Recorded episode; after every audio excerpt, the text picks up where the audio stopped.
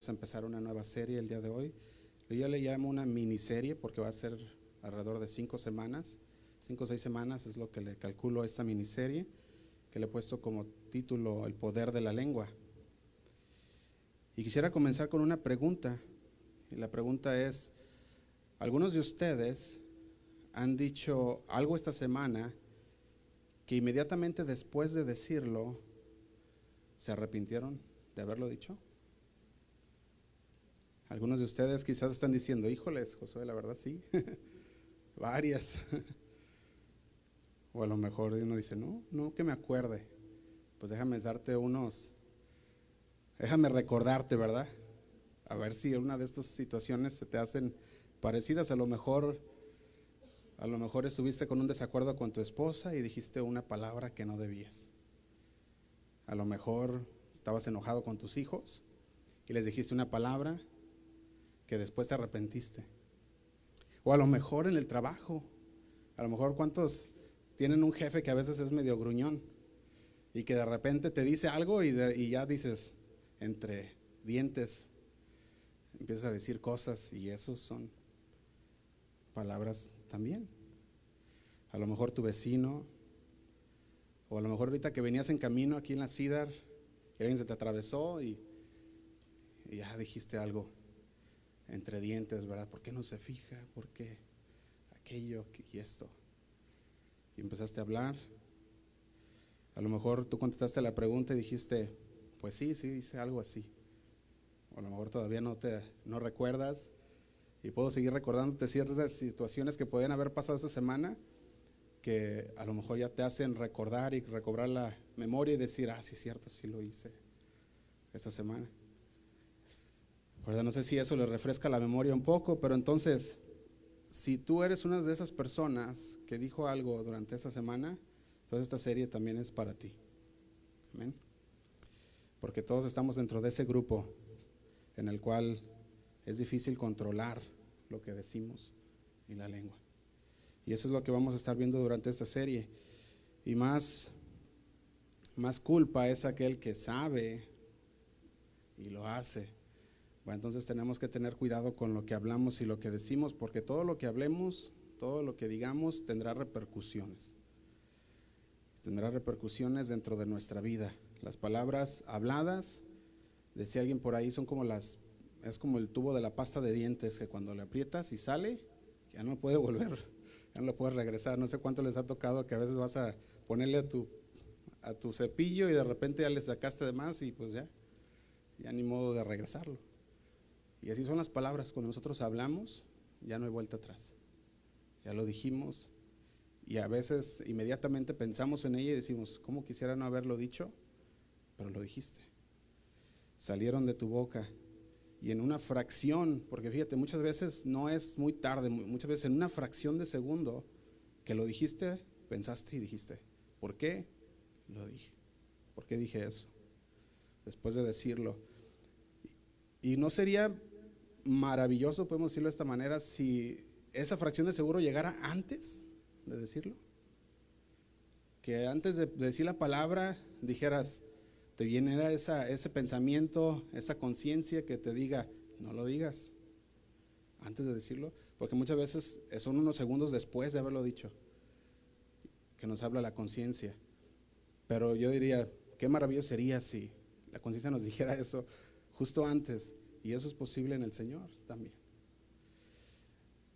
Yo les contaba, si, yo, si yo les, como ahorita que le estaba diciendo, si yo les contara de todas las situaciones en las cuales el Señor me ha puesto, en las cuales uno quiere responder, quiere decir, fíjate, yo he estado en muchas situaciones que el Señor me ha puesto en las cuales estoy, estoy escribiendo, ya sea por texto o me están diciendo algo, y en mi cabeza ya tengo todo lo que, lo que voy a decir.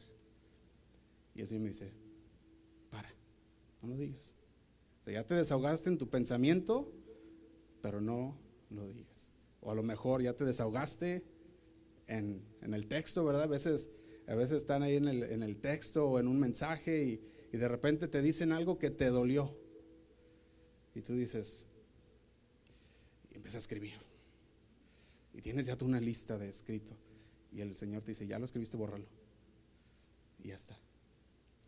No lo, no, no lo mandes. Sería maravilloso, ¿no? Y, esos, y esas son las situaciones que son posibles en el Señor. Que cuando el Señor te empieza a advertir antes de hablar, antes de decir algo que no, que te va a afectar. Y ese es un sentido de conciencia que acusa, una conciencia limpia, una conciencia pura para el Señor, la cual te dice no, no lo hagas. Muchas veces es demasiado tarde porque ya lo hablaste, ya lo dijiste y ya pensaste muy bien y dijiste, ¿por qué lo dije? Aún unos segundos después de decirlo.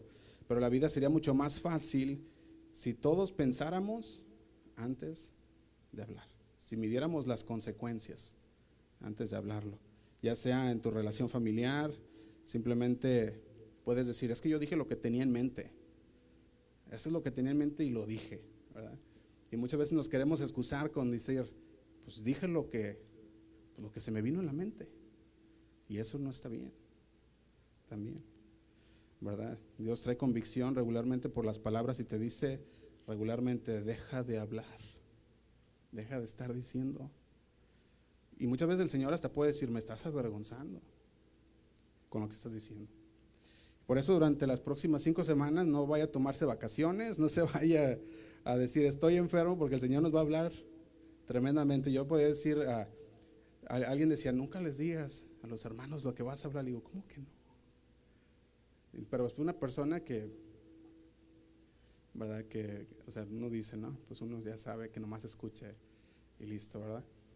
Pero dice, nunca les digas, y siempre tienen sus ideas, ¿verdad? Y te dicen esto y el otro. Pero es importante que nosotros entendamos lo que vamos a hablar también cuando estamos durante la serie, que es eh, como por ejemplo esta vez que vamos a comenzar una serie, decirles de antemano que eso es lo que vamos a estar hablando para que el Señor sea el que, el que nos afirme, el que nos corrija y que también nos, si es necesario, que nos, nos ponga el corazón triste para que podamos para que podamos seguir adelante pidiéndole perdón al Señor y, no haciéndolo de nuevo. Le invito a que abra su Biblia en Proverbios 18, 21. Yo pienso que Dios tiene mucho que decirnos y hablarnos sobre, sobre el poder de la lengua. Quiere decirnos muchas cosas. Proverbios 18, 21. Ese va a ser nuestro versículo base, no solo para esta mañana, sino para toda la serie. Como tema usted le puede poner el poder de la lengua, introducción. Vamos a introducir el tema con este mensaje de hoy. Proverbios 18, 21 dice así. La muerte y la vida están, ¿dónde? En poder de la lengua. Dice, y el que la ama comerá de sus frutos. Fíjate, la lengua del hombre produce o puede producir, ¿verdad? La lengua del hombre puede proporcionar cierta satisfacción. Puede, puede, puede producir vida o muerte. Quienes hacen el uso de la lengua tienen que cargar también con las consecuencias de lo que han dicho. Tienen que cargar con todas esas consecuencias también de sus palabras. Y antes de irnos, más adelante vamos a hacer una oración. Señor, te damos gracias por tu palabra, Señor, porque sabemos que tú vas a hablar en nuestro corazón en, este, en esta tarde, Señor. Queremos preparar nuestro corazón para recibir de ella, Señor. Queremos cuidar lo que decimos, cuidar, Señor, lo que escribimos, lo que mandamos, Señor, para que también podamos ser buenos testigos tuyos, Señor. Que podamos tener un buen testimonio delante de ti y delante de los demás, Padre. Te damos gracias, Señor. Nos queremos poner en tus manos para que tú seas el que el que trabaje en nuestro corazón. Te lo pedimos en el nombre de Cristo Jesús. Y amén. Y vamos a empezar con nuestro primer objetivo. Estaba pensando cómo los pondría y empecé a enumerarlos para que fuera más coherente, más para que pudiéramos entenderlo mejor. Y el primer objetivo que vamos a empezar es una pregunta. ¿Cuál es el problema universal relacionado con la lengua? y vamos a contestarlo en diferentes puntos. ¿Cuál es el problema universal relacionado con la lengua? Y vamos a, a mí me gusta mucho ir verso por verso, los que me conocen saben que me gusta mucho ir en, la, palabra verso por verso, pero a veces también me gusta sacar el, el, verso y poder ver qué es lo que el Señor nos quiere hablar y poder entonces de ahí sacar un tema en el cual el Señor va a hablar directo a nuestro corazón. ¿Verdad? Lo que le llamamos un, ah, una serie temática. ¿Verdad? Y esto es lo que vamos a hacer el día de hoy. Fíjate, dice, nos decíamos en Proverbios 18, 21, la muerte y la vida están en el poder de la lengua. Y el que ama, comerá de sus frutos. Y vamos a, vamos a ver un poquito más, un poquito más adelante, qué es lo que nos está hablando aquí. Vamos a tratar de desmenuzar también este versículo. ¿verdad? dijimos el punto número uno, o, mejor, o más bien dicho, el objetivo número uno es cuál es el problema universal relacionado con la lengua. Y le puede poner número uno, Santiago 3.8. Y vamos a leerlo. Santiago 3.8. Dice así, Santiago 3.8, si lo tiene en su Biblia, lo puede leer en la pantalla. Dice, pero ningún hombre puede, ¿qué dice? puede domar la lengua. ¿Quién? Dice, ningún hombre puede domar la lengua. Dice que es un mal que no puede ser frenado. Y luego dice, lleno de veneno mortal. Y la verdad, hermano, es que nuestra carne, nadie puede domar la lengua. Ningún hombre dice así. Dice ahí en la palabra. Y es que sin la ayuda del Espíritu Santo, nadie podemos tomar ningún hombre. El Espíritu Santo es el que nos ayuda a controlarla. Sin Él, de ahí en más dice Santiago, ningún hombre puede domarla. Y número dos, Santiago 1.26. Santiago 1.26 dice así, si alguno se cree religioso entre vosotros y no refrena su lengua, sino que engaña su corazón, la religión del tal es vana. Fíjate, Santiago no está intentando mostrar aquí la esencia de la espiritualidad cristiana. Eso no es lo que está haciendo Santiago aquí, porque no está hablando de los cristianos, no está hablando de los religiosos, sino de que el se cree cristiano, que se cree religioso. Eso es lo que está hablando aquí. ¿Por qué? Porque no refrena su lengua. Y esto nos habla de que aquella persona que no puede refrenar su lengua se está engañando. Dice, si alguno se cree religioso entre vosotros y no refrena su lengua, sino que engaña su corazón, la, religión del tal es vana. Siendo ni eres cristiano ni eres religioso. Porque no refrenas lo que hablas, tu lengua, sino que te engañas a ti mismo. Eso es lo que está diciendo. Fíjate, aquí está la mentira que nos decimos nosotros a nosotros mismos. Decimos siempre esto. Decimos, es que ese es mi único problema que no puedo parar de hablar. Muchas veces cuando empezamos y, reaccionamos a que no podemos parar nuestra lengua, tratamos de excusarnos diciendo, es que ese es mi único problema, no puedo controlar, todo lo demás estoy bien, pero mi lengua, yo digo lo que pienso, hermano.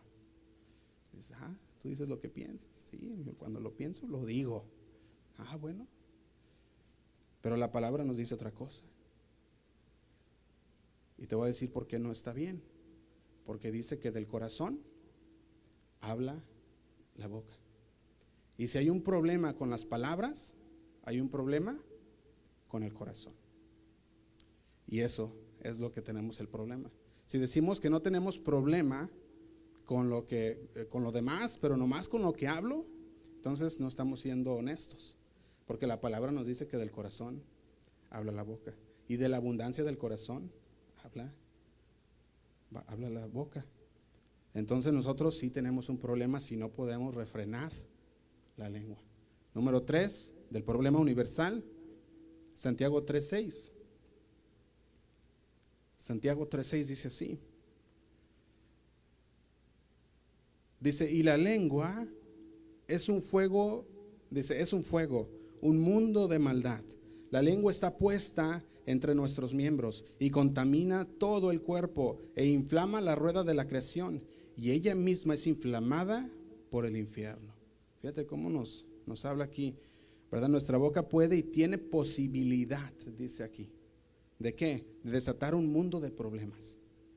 Nuestra boca, nuestra, nuestra lengua tiene posibilidad de desatar un mundo de problemas. Fíjate, cuando yo leía la versión, el lenguaje actual, el lenguaje actual, perdón, dice así: Las palabras que decimos con nuestra lengua son como el fuego. Nuestra lengua tiene mucho poder para hacer el mal. Y dice, puede echar a perder toda nuestra vida y hacer que nos quememos en el infierno. Esto es lo que dice la, la versión lenguaje actual, más parafraseada. Y luego agrega en el versículo 8, pero ninguno, pero ningún hombre puede domar la lengua, que es un mal que no puede ser refrenado, lleno de veneno mortal. Se lo leo también en la versión lenguaje actual, dice, pero no hemos podido controlar nuestra lengua ni evitar decir palabras que dañen. La lengua parece un animal salvaje que nadie puede dominar y que está lleno de veneno mortal. Aquí está la mentira que nos decimos nosotros a nosotros mismos una vez más. Decimos que las palabras son palabras y que la gente lo que tiene que hacer es crecer. Decimos, ah, es que son puras palabras. Yo, yo nomás le dije, pero eran puras palabras. Tiene que crecer, tiene que madurar, que madure para que pueda saber que son puras palabras, pero no es cierto. Las palabras tienen poder para poder, dice ahí, para destruir. Eso es lo que tiene. Y luego se, se excusan y dicen, es que no, eso no es lo que quise decir pero lo dijiste. ¿O no? Y ellos después dicen, es que lo siento, te lastimé, perdóname. Y dicen, y listo. Y volvemos una vez más.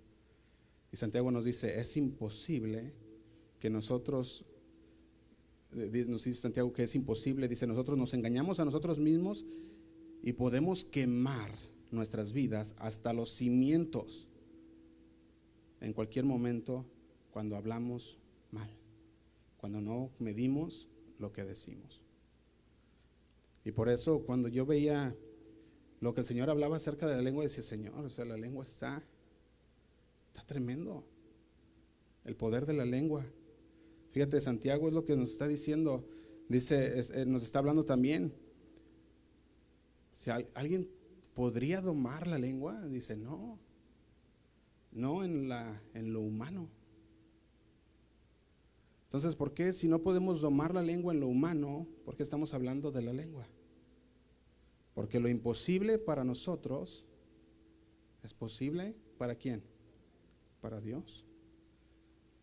De hecho, debería ser algo que, porque Él nos dice que es imposible, nosotros lo buscamos a Él para que lo haga posible.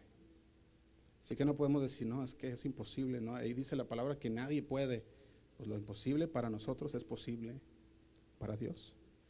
Fíjate, en su palabra, cuando nos dice que todas las cosas son posibles en Él, nosotros podíamos basarnos y tomar de la mano a Dios en todas estas situaciones que nosotros sabemos que no las podemos controlar en, en nuestro cuerpo, en nuestra carne.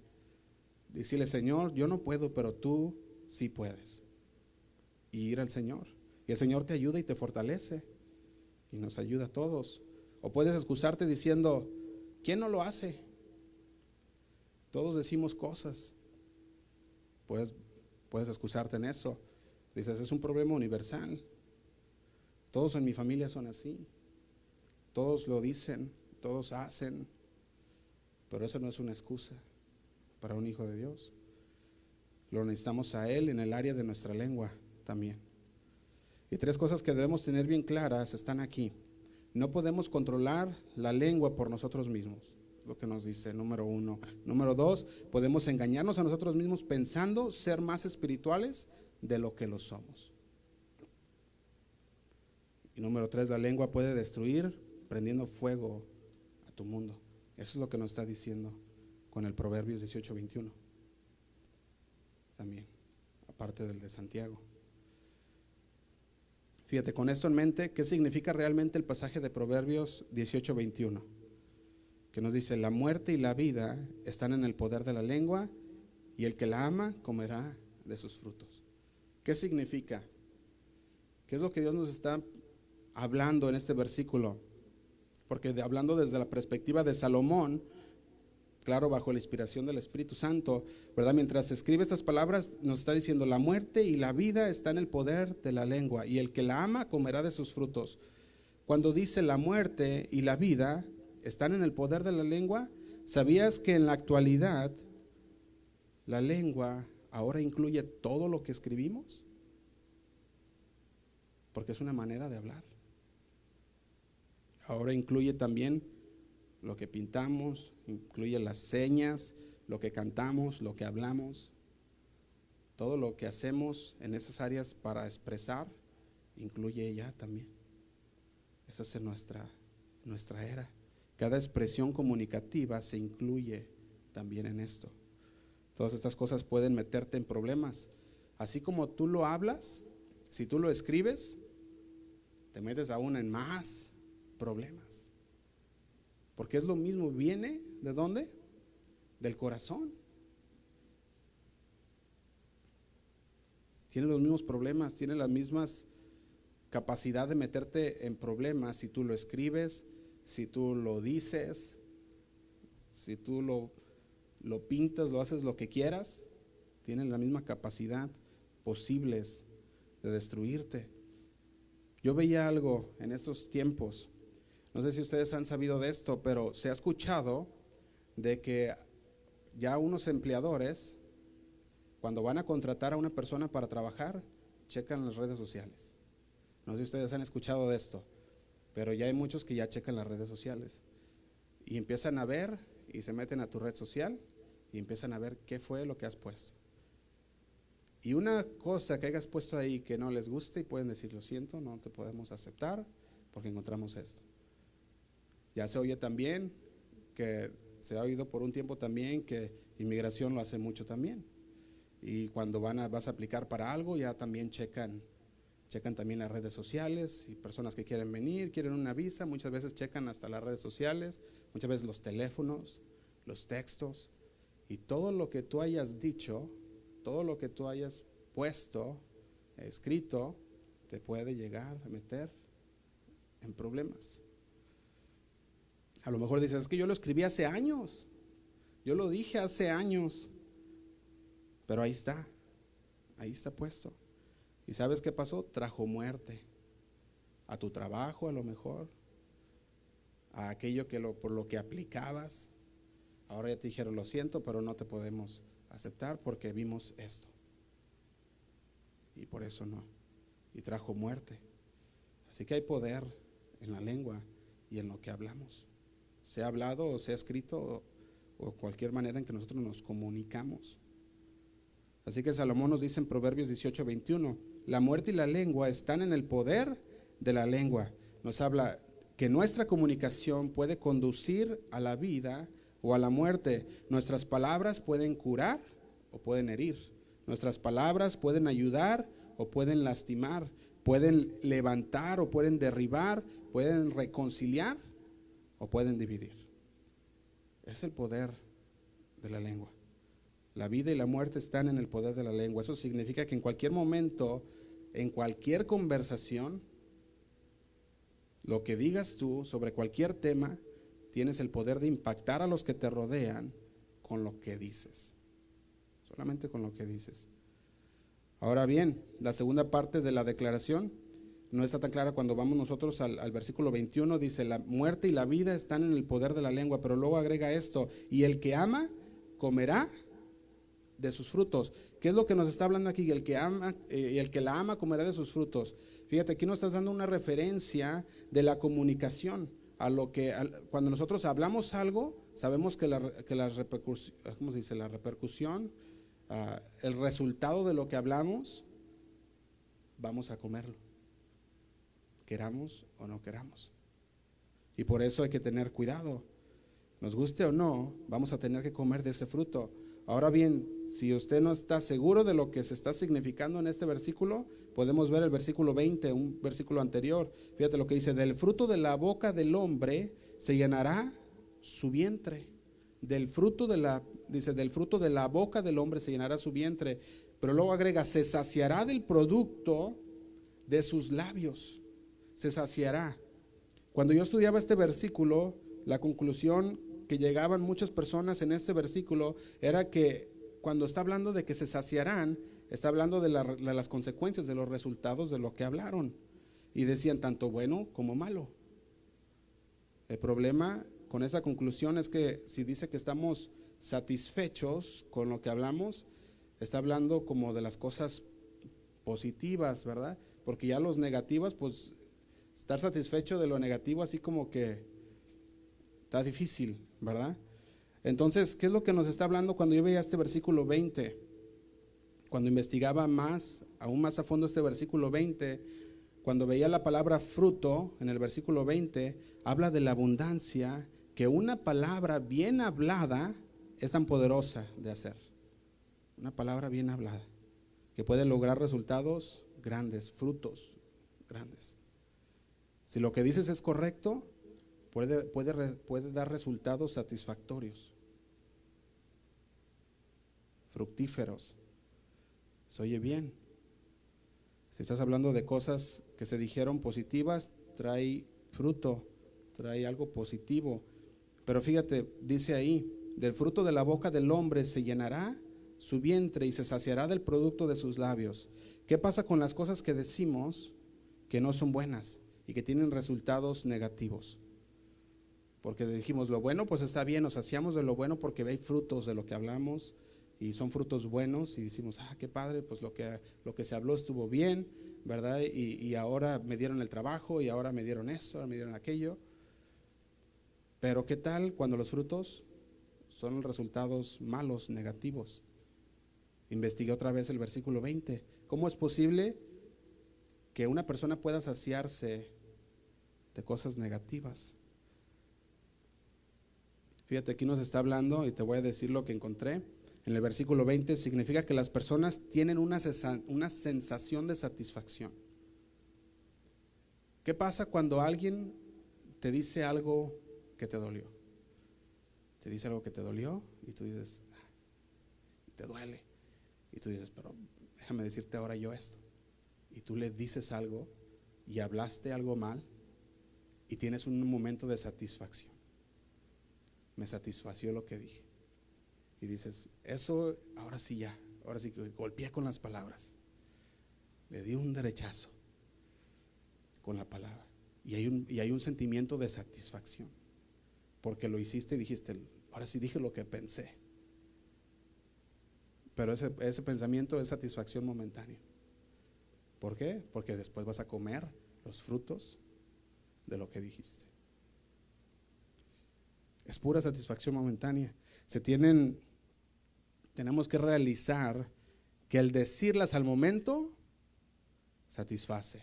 Por eso dice el versículo 20, del fruto de la boca del hombre se llenará su vientre y saciará del producto, dice, se saciará del producto de sus labios. Por un momento se sienten realizados al decirlas. Por un momento. Entonces en ese momento, cuando ventilas todo, te sientes bien en el momento. En ese momento, cuando compartes todo lo que sientes o lo que tienes en tu mente, te sientes bien en ese momento cuando compartes todo, cuando das el golpe verbal que dices, tenía que decírselo. Tenía, como dicen muchos, tenía que decirse y se dijo, ¿verdad? Que hoy está muy popular. Y dices, y lo dije, y se siente bien en el momento. Pero cuando vamos a ver el otro lado de eso, cuando dices algo que, que en el momento se sintió bien, las consecuencias que van a venir de eso que dijiste, todavía te falta que las comas. Porque va a venir el momento en lo que dijiste tuvo, dio sus frutos. Cuando nosotros vemos el otro lado, cuando dices algo positivo, afirmativo, algo que edifica, entonces también se siente bien en el momento. La cosa aquí es que también se siente bien después. Porque el fruto es positivo porque el fruto es bueno. Entonces, si profundizamos un poco más, o, como podemos decirlo, nos echamos un clavado más a este versículo, podemos ver posibles escenarios. Y quiero decirte esos escenarios. Estás discutiendo con alguien que te lastimó. Tú puedes justificar tu enojo, tu frustración, tu tono, la manera en la que hablas, tu sincronización, porque esa persona te lastimó. Y tú dices, justifico lo que, lo que hice. Y hay una sensación de satisfacción en pegarle con las palabras en el momento. En el caso de alguien que te presume sus logros y dice, no, es que yo así, yo acá, yo acá. Y muchas veces tú puedes llegar hasta mentir de lo, que, de lo tuyo. ¿Y por qué? Porque dice, te da un momento de satisfacción. No, es que me hizo sentir muy chiquito. Llega un momento de satisfacción, o, como dicen por ahí, extender la verdad, ¿verdad? No, le dije la verdad, pero la extendí para que se viera más grande, ¿verdad? No, estás mintiendo. Y no es justificación, pero tú puedes justificarlo diciendo, me hicieron sentir inferior. Sentí que era más bajo que ellos y no me gustó y pues le tuve que decir, yo también. Así que en el momento lo que dijiste se sintió bien, una vez más, en el momento. ¿O qué tal el chisme? Cuando se siente compartir algo, ¿qué se, se siente compartir algo? Un chisme jugoso, dicen. Dice, déjame, te traigo el último del, del Universal. Los que conocen el Universal es un periódico. O el, ¿cómo se llama? El New York Times. déjame decirte lo último. Del fruto de la boca, dice, del hombre se llenará su vientre, se, saciará del producto de sus labios. Hay satisfacción momentánea, se siente bien en el momento, te sientes justificado en el momento, pero cuando llegas al otro lado de ese momento, cuando hay un tiempo entre tú y Dios a solas, cuando comienzas a pagar el precio por lo que dijiste, ahí es cuando el versículo 21 es fuerte. Fíjate, el 21 dice, la muerte y la vida están en el poder de la lengua. La muerte y la vida. Con lo que dijiste, trajo vida o trajo muerte. Y el que la ama comerá de sus frutos. Hay muerte y hay vida, hay poder en la lengua. Y el punto de, de Salomón es bastante simple. La gente está satisfecha con sus palabras en el momento les encantan compartir su opinión, su perspectiva, pero las consecuencias pueden ser vida o muerte. Pero el versículo 21 es claro, y el que la ama comerá de sus frutos. En otras palabras, ah, podemos decirlo unas palabras más amplias, está diciendo, tú eres responsable de todo lo que salga de tu boca. Así que elige sabiamente. Eso es lo que quiere decir Salomón en este texto. Fíjate ahora, ¿cómo impacta eso en nuestras vidas. ¿Cómo impacta conocer esto en nuestras vidas? Aquí van a ver unos casos que también les voy a presentar. Lo que hablas puede impactar tu matrimonio, lo que hablas puede impactar tu familia, puede impactar tu relación con los hijos, tus amistades, la iglesia, puede impactar tu carrera, tu país, tu reputación y hasta tus oportunidades. Todo eso puede impactar en tu vida lo que hablas. Lo que dices afecta la percepción de cómo otras personas te ven. Como ya dijiste esto, ahora ya afectó la manera en que los demás te ven. Y si tú eres de los que dices, es que a mí no me importa los que digan los demás, porque cuánto podemos llegar a decir eso en un momento de, de enojo, en un momento, ah, no me importa lo que digan. Podemos llegar a decir esas cosas, pero debería importarnos, debería. No digo que tengas que preocuparte por todo lo que dicen de ti, pero sí necesitas tú cuidar porque muchas veces la percepción de las personas, muchas veces el testimonio tuyo va a venir ah, de personas que, o sea, las personas te van a conocer por lo que otras personas dijeron porque muchas veces no van a tener ni tiempo de tratar contigo. Pero como aquella persona ya dijo esto, pues entonces ya tiene una, una perspectiva, una percepción tuya, errónea, pero la tiene. Por eso hay que cuidar nuestro testimonio, porque muchas veces todas esas percepciones, muchas veces no son nada más mentiras. Vienen porque vieron algo o pasó algo y ya de repente ya se creó una percepción. Después te empiezan a percibir como chismoso, como mentiroso, como un crítico. Entonces, ahí es donde podemos, donde va, donde va a limitar esa percepción que tienen de ti, tus oportunidades, tus amistades, el avance en muchas cosas que estás haciendo o en tu propia familia también, diferentes áreas de tu vida. Por eso pues, ponía un ejemplo yo, decía así, voy a poner nombres de otras personas, ¿verdad? Porque iba, iba a escoger, dije, a ver, ¿con quién le pongo? A ver, pero luego van a pensar que sí es de veras mejor. Vamos a ponerlo así, si hablas de Bob enfrente de Sam, ¿qué va a pensar Bob después de ti? bueno, si habló mal de Sam conmigo, pues cuando no esté yo, también va a hablar, va a hablar de mí. Ahora sabe que tu reputación no está salvo, que su reputación no está salvo en tu presencia. Se dio cuenta de que lo dijiste, a lo mejor no estabas prestando atención y lo dijiste, pero lo dijiste y, y ahora dice, ay, cuidado.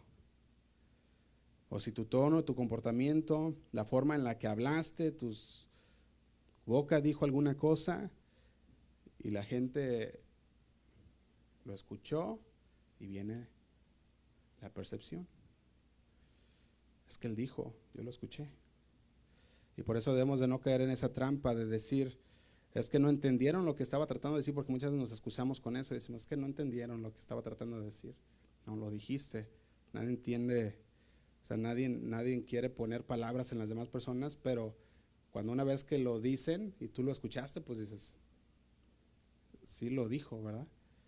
Entonces esa es la razón por la que hay una discusión muchas veces. ¿Por qué? Porque lo que hablaste ahora ya te metió en problemas. O como dicen unos, la verdad se sentía, se tenía que decir, ¿verdad? Lo que decíamos. Ya lo dije, pues lo dije y ya, pues ni modo, lo que pase pero vamos a tener que comer de, esa, de lo que dijimos. Entonces, cuando veía esto, yo veía este Proverbios 14, 12, lo invito a que vaya conmigo, Proverbios 14, 12. Fíjate cómo nos dice acerca de aquellos caminos que muchas veces nosotros pensamos tener la razón, pero el Señor nos dice, cuidado. Cuidado porque no siempre vas a tener la razón. Dice así, Proverbios 14, 12 dice, hay caminos que al hombre le parece derecho, pero su fin, ¿qué es? Camino de muerte. Esa es parte del, del autoengaño también. Es esa es la razón que Salomón lo decía. Decía, hay caminos que al hombre le parecen derechos. Muchas veces tú puedes pensar estar justificado en lo que tú dices o en lo que escribiste y Salomón nos recuerda, hay caminos que pudieran, pudieras pensar, es que estoy justificado y lo, lo, lo dije porque me dijo esto, pero el Señor dice, puede parecer bien, pero en realidad ese camino que tomaste ahora te condujo a la muerte. Así que cada vez que intentes discernir lo que vas a decir, si es correcto o no, si está mal o no, la pregunta es, no es, la pregunta no es, perdón, ¿tengo la razón? Porque la palabra dice, hay caminos que al hombre le parecen derecho pero su fin es camino de muerte, sino que más bien nosotros tenemos que llevarlo a la palabra de Dios. Lo que estamos diciendo es beneficioso, va a ayudar, va a edificar o no. Y ahora sí como, como podían, como dicen unos, mejor si no es para edificar, si no es para, para ayudar, para el beneficio de la otra persona, mejor. Mejor no lo digas. Dice que hay caminos que parecen derechos. Entonces la pregunta no es, ¿qué dice mi corazón tampoco? Porque sabemos que el corazón es engañoso. Así que también Proverbios 28, 26 dice, el que confía en su propio corazón, 28, 26 de Proverbios, dice, el que confía en su propio corazón es necio, mas el que camina en sabiduría será librado. Así que la pregunta no es, ¿qué me dice mi corazón? Porque hoy hay muchos que dicen, sigue tu corazón. Lo que diga tu corazón. Eso di. Es una mentira del mundo. Una mentira porque el Señor dice, el que confía en su propio corazón es necio. Mas el que camina en sabiduría será librado. Así que no sigan su corazón, hermanos. sigan la palabra de Dios. ¿Verdad? Proverbios 28, 26 perdón, ese es el que estamos ahorita. Jeremías 17.9 también nos dice lo mismo. Jeremías 17.9 dice, engañoso es el corazón más que todas las cosas y perverso. Y luego dice, ¿quién lo conocerá? ¿Quién lo conocerá sino Dios? Cuando alguien dice, voy a confiar en mi corazón, tienes un mundo frente de dolor. Un mundo de dolor frente de ti. Otras personas pueden decir, tengo un derecho constitucional de decirlo. ¿Cuándo saben que aquí en los Estados Unidos tenemos un derecho constitucional? ¿Cómo se llama? Libre expresión, ¿verdad? Libertad de expresión. Es un derecho constitucional y después nos podemos basar también, pues es mi derecho constitucional. ¿Sabías que yo tengo un derecho constitucional de predicar herejías? Pues no significa que lo voy a hacer. Pero hay un derecho constitucional que me protege de poder predicar lo que yo quiera. Pero eso no significa que está bien con el Señor, que está bien con Dios. Así que nosotros tenemos derecho constitucional de decir lo que queramos, pero eso no significa que, que no debamos de tener cuidado con lo que decimos. Tenemos que tener cuidado. Si yo empiezo a predicar otra cosa, ustedes podrían levantarse y decir, no, es que lo que estás diciendo no está, no está en la Biblia. Dirían, Josué, si tú crees eso, pues mejor bájate. Deja el púlpito. Hay consecuencias que van a venir por nuestras propias palabras. Yo ponía esta pregunta. ¿Hay alguna manera de dejar de hablar antes de decir algo? Que, nos que vayamos a decir que nos arrepintamos después. ¿Habrá alguna manera de dejar de hablar antes de decirlo? Y las malas noticias que nos da Santiago es que ningún hombre puede domar la lengua. Esas son las malas noticias. Así que en nuestra propia cuenta no podemos. Necesitamos la ayuda del Espíritu Santo, porque Dios sí puede ayudarnos a domar la lengua. Y para poder terminar este punto, hay varias cosas que quisiera nombrar, a ver si las puedo terminar. Número uno, tus palabras son el reflejo de tu corazón. Si quieres cambiar tu forma de hablar, pídele a Dios que cambie primero tu corazón. No puedes cambiar la manera de hablar si Dios no ha cambiado primero tu corazón. El problema que vimos no está en lo que hablas o en tu lengua solamente, sino en lo que hay dentro, en tu corazón. Mateo 12:34 dice así, porque de la abundancia del corazón habla la boca. Mateo 12:34. Cuando le estaba hablando a los fariseos que les decía, generación de víboras, ¿cómo podrá, dice, cómo podáis hablar lo bueno siendo malos? Porque de la abundancia del corazón habla la boca. No hay manera, les decía. ¿Cómo puedes hablar lo bueno siendo malo? Fíjate, las circunstancias no hacen a la gente mala, porque lo dicen, es que me pasé por esto, pasé por aquello y esto me hizo así. Las circunstancias no nos hacen malos, sino que más bien las circunstancias revelan la maldad que hay en tu corazón. Cuando llega la circunstancia, esto revela lo que había en tu corazón. No es que la circunstancia te hizo así, sino que esta circunstancia reveló lo que había en tu corazón. Ya lo hemos dicho antes, aprieta y cuando aprietas vas a saber lo que hay dentro.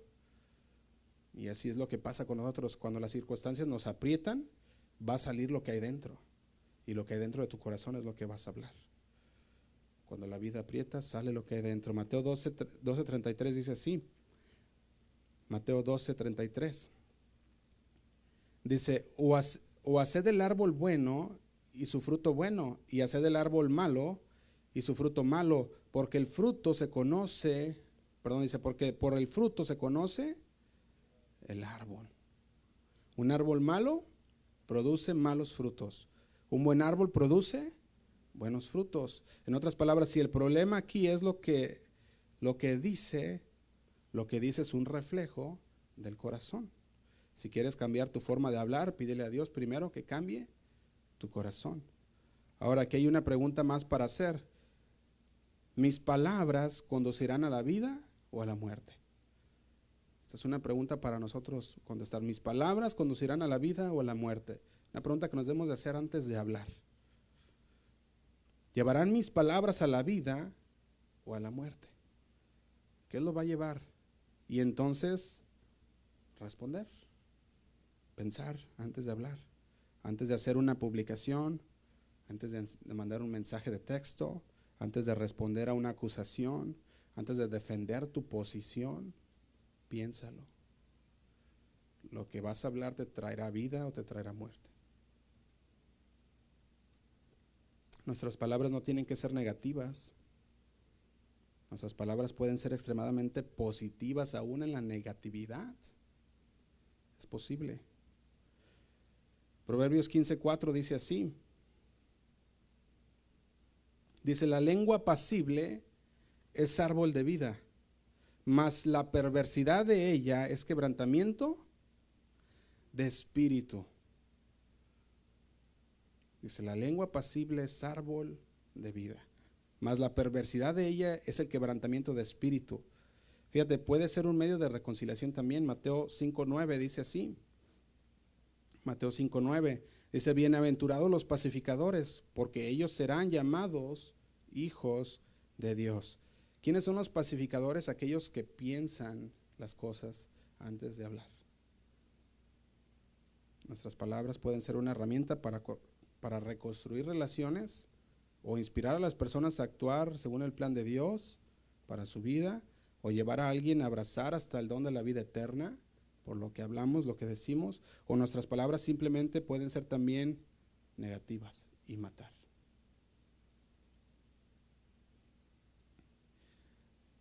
Gálatas 6, 7.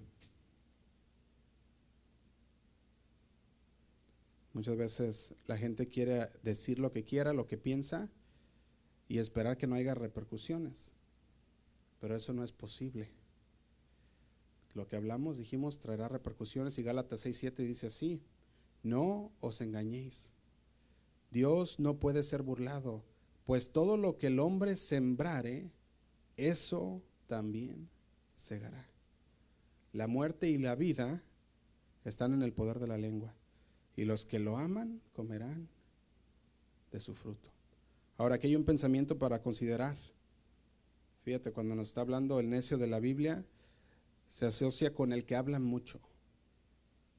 El necio se asocia con el que habla mucho, que no refrena su lengua, y la sabiduría con el que habla, con el que habla menos. Proverbios 10, 19 dice así, Proverbios 19 dice, en las muchas palabras no falta pecado, mas el que refrena sus labios es prudente. En las muchas palabras no falta pecado, mas el que refrena sus labios es prudente. Entonces, cuando la gente me pregunta, ¿qué debo de decir en esta situación? Mi respuesta es, diga lo menos posible.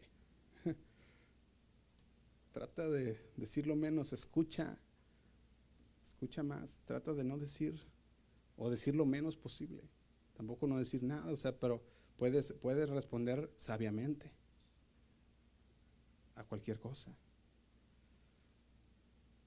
Di lo menos posible. Por ejemplo, cuando estás en una situación tensa, si ha habido una división dentro de una relación, dentro de una familia, uno puede decir, diga lo menos posible. Tú puedes decir, mira, te amo, y los amo y cuando queremos, cuando tengamos que hablar, lo hacemos tranquilos. Me hablas. Y no hay manera de que una respuesta, ¿verdad? No hay, manera de que puedas alterar una respuesta con amor, con esa forma. Y nosotros podemos ver que la respuesta calma, la calmada, la respuesta sabia, ¿qué hace? apacienta la ira. Proverbios 17, 27 dice así, el que ahorra sus palabras tiene sabiduría. De espíritu prudente es el hombre entendido. Proverbios 17, 27, el que ahorra sus palabras. ¿Sabes qué? Está bien. Mientras los demás están hablando y hablando, tú te ahorras tus palabras. Del espíritu prudente es el hombre entendido. Proverbios 21, 23 dice así, el que guarda su boca y su lengua, su alma guarda de angustias.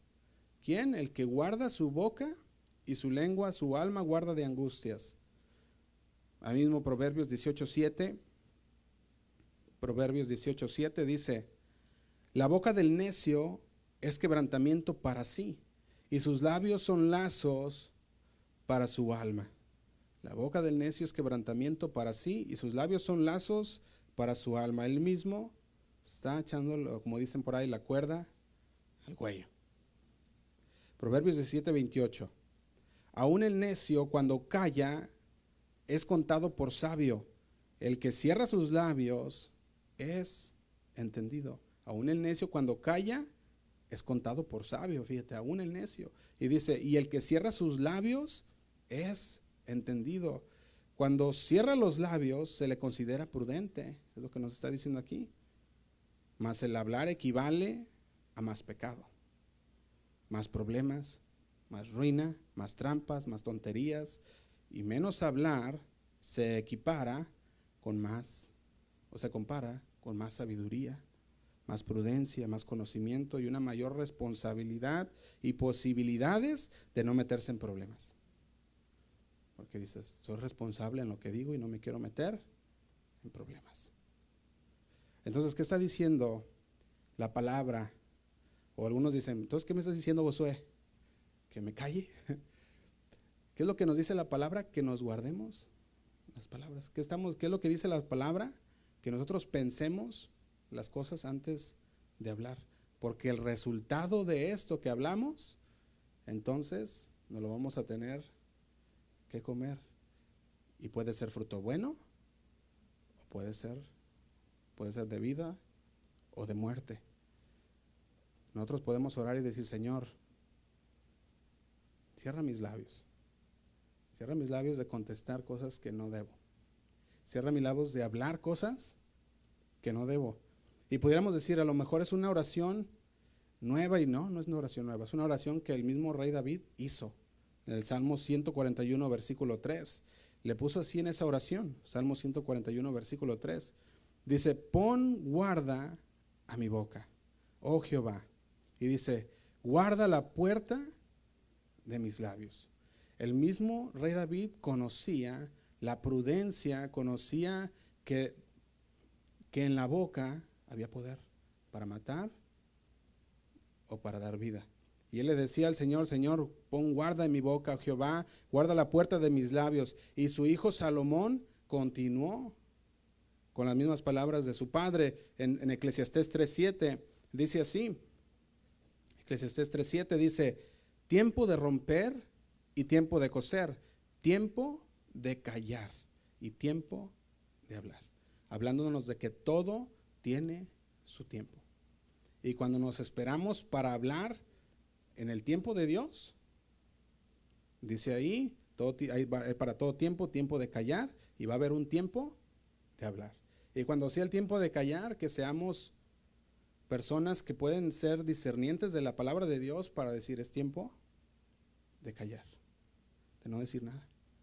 Y cuando llegue el tiempo de hablar, entonces hablaremos. Y quisiera terminar con una tarea para ustedes. Y es Santiago 3, versículo del 1 al 12. Ya que vamos a estar hablando de todo esto en la serie, sería bien que que pudieran leerlo en su casa, le tomaría unos 10 minutos y aparte lo que usted quiera tomar para estudiar esta palabra, pues Santiago 3, de versículo 1 al 12, léalo varias veces si gusta, no lo lea solamente una vez, léalo varias veces, toda la sección. Habla de nuestra lengua. Santiago 3, del 1 al 12. Habla de la lengua, habla del potencial que tiene para bien y para mal, y si las cosas van a cambiar y nuestros matrimonios queremos que cambien, si nosotros queremos que nuestras familias sean familias mejores para Dios, entonces escuchamos lo que Dios tiene que decirnos de cuidar lo que decimos, cuidar nuestra lengua, porque tenemos mucho que cubrir durante las siguientes semanas, pero primeramente Dios vamos a poderlo llevar y vamos a poderlo desglosar muy bien. Y bueno, pues vamos a Vamos a parar aquí, hermanos. Vamos a hacer una oración. Señor, te damos gracias por tu palabra. Porque sabemos, Señor, que tú tienes que toda esta palabra que tú nos diste, Señor, es para hacernos reaccionar, es para corregirnos, Señor, que tengamos cuidado de lo que hablamos, lo que decimos, que, que pensemos, Señor, bien las cosas antes de hablar, antes de escribir, que pensemos, Señor, en lo que tú responderías, que pensemos, Señor, qué es lo que harías tú en nuestra situación. Y que sí, Señor, podamos entender que tú contestarías una palabra, Señor, sabia, o guardarías las palabras también, Señor. Como dice tu palabra, Señor, nosotros también queremos ser sabios y no necios. Hay tiempo para todo, Señor, dice tu palabra, para callar y para hablar. Nosotros queremos esperar el tiempo oportuno, Señor, para poder hablar las cosas. Queremos esperar tu tiempo, Señor. Pero también, Señor, queremos ponernos en tus manos para que tú seas el que, con tu Espíritu Santo, tapes nuestra boca, Señor. Cuando lo que vamos a hablar va a ser para matar, cuando lo que vamos a hablar no va a ser para edificar nuestra familia, Señor, sino que va a ser para herir, para matar, para destruir. Que la palabra, Señor, y tu Espíritu Santo nos, nos redarguya y que podamos llegar al conocimiento de tu palabra y decidir, Señor, no decir las cosas, cosas que van a herir, Señor, cosas que van a lastimar. Te pedimos, Señor, que tú seas el que nos fortalezcas cada día, que tú nos des las fuerzas, Señor, como lo has hecho hasta ahora, para continuar, Señor, para seguir adelante a pesar de las circunstancias, Señor, de las adversidades que muchas veces llegan a nuestra vida. Que tú nos des, Señor, de tu sabiduría cada día para que podamos conducirnos como hijos tuyos, santos, Señor. Hijos, Señor, que, que te temen a ti, que tienen reverencia, Señor, de ti, que cuidan sus palabras y que piensan, Señor, antes de hablar. Te damos gracias, Señor, por lo que tú nos has hablado. Nos queremos poner en tus manos. Que tú seas el que, el que construya, Señor, en nosotros, el que edifique, Señor, en nosotros con tu palabra nuestro corazón, porque del corazón, Señor, habla la boca. Que nuestro corazón sea recto, sea correcto, Señor, delante de ti. Te lo pedimos en el nombre de Cristo Jesús. Amén. Que Dios les bendiga, hermanos.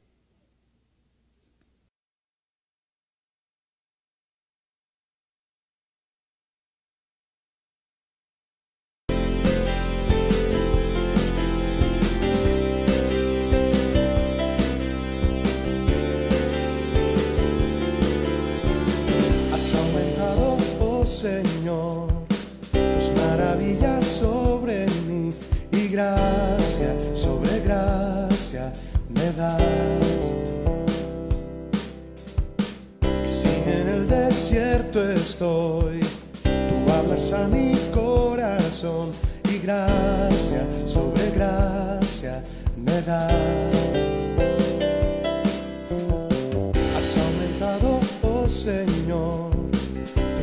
Maravillas sobre mí y gracia sobre gracia me das. Si en el desierto estoy, tú hablas a mi corazón y gracia sobre gracia me das. Tus bondades infinitas son, no las puedo contar suficiente para hablar de todo lo que has hecho tú, Jesús.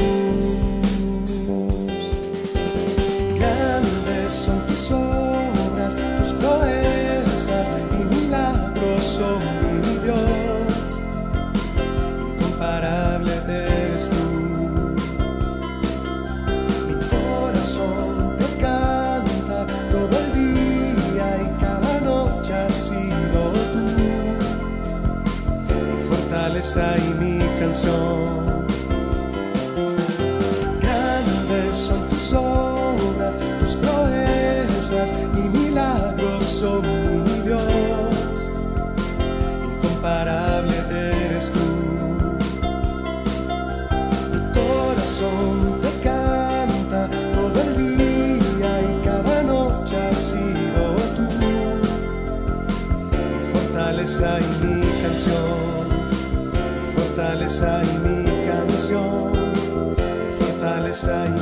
let's go.